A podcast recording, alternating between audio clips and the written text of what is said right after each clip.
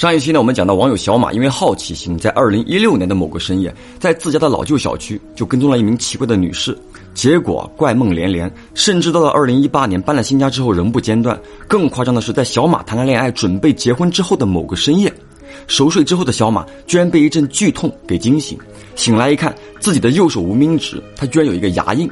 那么无奈之下。家人呢就陪着小马依照大师的指点进行了一番操作，原本以为事情啊就这么结束了，可当天晚上刚刚睡着，小马突然被一阵刺耳尖锐的笑声给吵醒了。这个笑声怎么说呢？啊，是一种极度诡异的尖笑，嘿嘿嘿嘿嘿嘿嘿。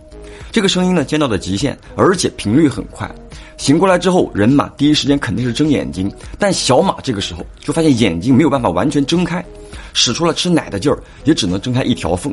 然后小马就看到了这辈子最绝望的一幕：床边还是当年在老房子那天夜里弯腰盯他的那个女人。但这次他变得不再像以往在梦里，或者说上次在床边端详他那次啊那样温柔，而是一只手就伸向前，用力的撕扯小马的脖子。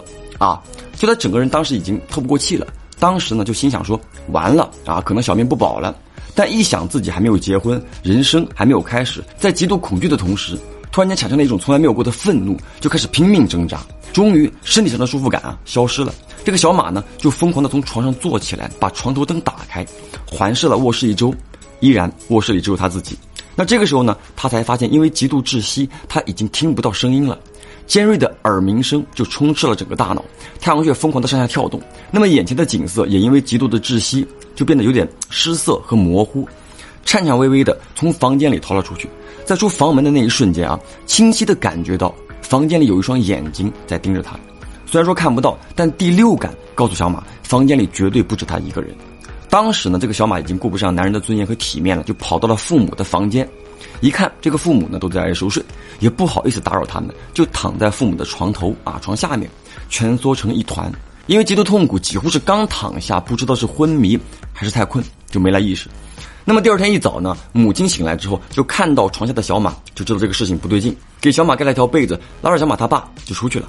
没多会儿，小马也醒了，全身上下只有一个感觉痛。那么强撑着吃了早饭，老妈才问他说：“到底怎么回事啊？”一五一十把头天晚上的遭遇说了一遍。很明显啊，可以从母亲的表情中看到恐慌。而小马他爸那当年呢，可是在坟地里睡过觉的人，听完之后气得直接跑到厨房，拿了一把菜刀，对着空气一阵比划，一阵骂。小马呢，正想劝阻老爸，突然间打了一个喷嚏，那整个人啊，狠狠地抖了一下。十月份的气温可以说是不高不低啊，但这个喷嚏过后，小马是如坠冰窟，就好像被人用冰水从头浇的澡一样。随后眼前一黑，昏了过去。醒来之后，人已经在床上了。这个父母呢，就坐在床边，背对着小马。母亲一边抽泣，一边对他父亲讲说：“哎，他爸，这可咋办呢？孩子好好的，怎么忽然就烧到三十九度八了？”这个小马听到之后呢，伸手往这个额头一摸，我去，烫手。那么正准备开口说话。忽然，耳边一股凉风吹来，躺在被窝里又是一阵恶寒。但思来想去，这个事儿呢，他没敢再提，只是跟母亲说了一句：“妈，我没事儿，就是干毛了，给我拿点药吃。”这个母亲一听啊，就回过头来抱着小马，他就哭。这个时候啊，父亲的电话响了，只听见父亲嗯啊啊的说了两句，随后报出了小马的生日，之后呢就挂了电话。这边一问才知道，原来小马已经昏迷了将近两个小时，父母呢就一直打电话找人咨询这个事儿。这会儿呢，刚好是父亲的一个朋友帮忙联系到一个人，也不知道行不行。总之呢，要了小马的生日。那说来也怪啊，电话刚挂，也就十来分钟，小马居然退烧了。没错，宝子们，体温从三十九度八降到了三十六度六。这个事儿如果说不经历啊，小马自己都不会信。那么整个人呢也精神了。父母一看，哎，这个打电话的人肯定靠谱。于是父亲回来个电话，哎，一番感谢之后，要来个地址，带着小马过去了。到了地头，就一普通的民宅，一个胖大叔在家里等着小马一家人。这个胖大叔呢，见到小马之后的第一句话啊，你怎么才来找我？随后就闭上了眼睛，默默的念了一阵，之后呢，就指着地上的一个蒲团，让小马跪了上去，抽出了一沓黄纸，点着，在小马的头上转了几圈，扔到了火盆里。那么诡异的是，刚开始是那种正常的白烟，后面呢，就变成了一阵黑烟，弥漫了整个屋子，有一种类似烧头发的那种焦臭味。好了，等纸烧罢，胖大叔才开口啊，说了，你身上呢跟这个女孩都好几年了，背都给你压弯了，你这几年是怎么撑过来的？你看看你成什么样了？三魂七魄只剩三魄了，阳气全灭了。这个小马呢，就跪在蒲团上，一脸懵逼。他父亲啊，就拿出香烟给胖大叔点了一根。胖大叔叹了口气，摇了摇头，嗯，不是我不帮你，是我帮不了你。这家伙他不想要钱，只想要你的命。你那天夜里第一次碰到他，应该原地站着或者退回去。你不走不要紧，你居然敢往他身边靠，磨磨蹭蹭的还去观察他，啊！最不应该的是你背对着他，他早就看上你了。最近看你想要结婚，起了杀心。好在你和佛门有缘，去佛门找找机缘，还有一线生机。后来经过多方打听，小马一家人呢就找到了当地天中三灵之一的竹林寺，哎，就找到这个啊方丈。这个名字呢，小马不让我说啊。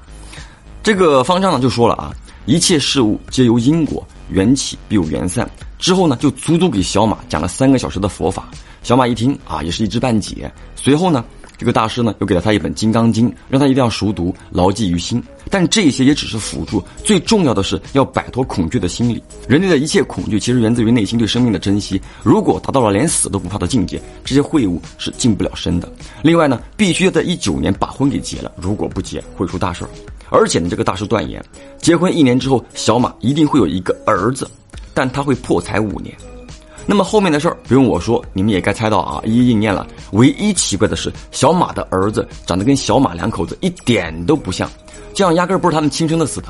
这个长相清秀啊，像个女孩儿。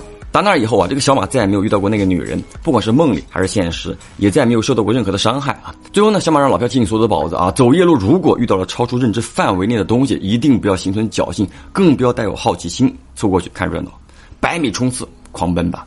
好了，我是老朴，下个故事见。